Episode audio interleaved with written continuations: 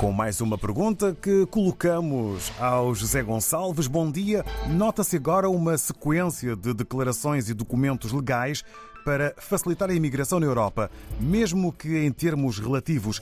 Há ligação destas disposições com dificuldades económicas? Sim, as imigrações eh, têm desempenhado um grande papel na construção de diversas economias e são um fenómeno ligado de duas formas a factos económicos determinantes.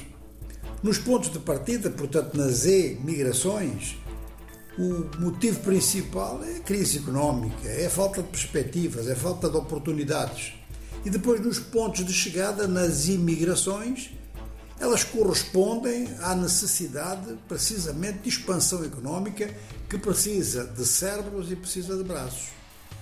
É claro que nos períodos coloniais ou nos espaços coloniais houve migração imposta pelas metrópoles no sentido de colocar europeus nessas colónias a fim de determinar a orientação económica que mais interessasse à Europa.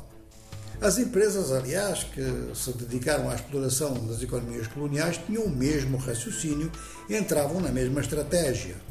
Mas eh, se nós considerarmos outras economias, economias digamos que normais e economias que continuam em funcionamento e com grande impacto, notamos que nos Estados Unidos, no Canadá, na Austrália, na América Latina de uma forma geral, as migrações não só desempenharam um papel económico fundamental, mas também marcaram e profundamente essas sociedades. A China, neste momento, tem, digamos que, um movimento migratório, um movimento de receber migrantes, que é relativamente pequeno comparado com outras partes do mundo, mas que é estrategicamente muito importante, porque cobre duas áreas da economia que parecem muito distantes umas da, uma da outra, mas que são eh, realmente fundamentais para que a economia funcione. Na base, para serviços básicos, a economia chinesa recebe trabalhadores de países asiáticos que procuram melhores condições ou melhores oportunidades.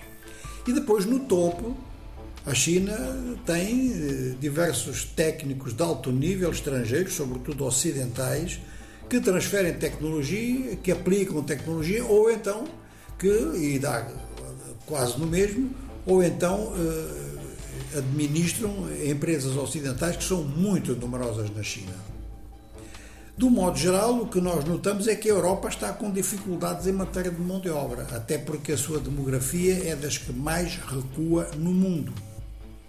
Ora, este facto levou, por exemplo, o ministro da Indústria da França a dizer que a reindustrialização da França, porque tinha havido desindustrialização, tanto, não tanto na França como em diversos outros países, mas a reindustrialização da França exige necessariamente imigrantes.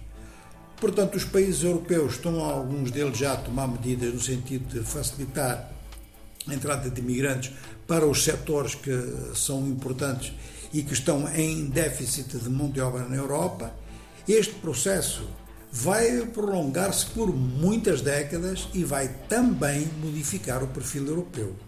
E assim ficamos esclarecidos no que toca a esta questão com José Gonçalves na economia dos nossos dias.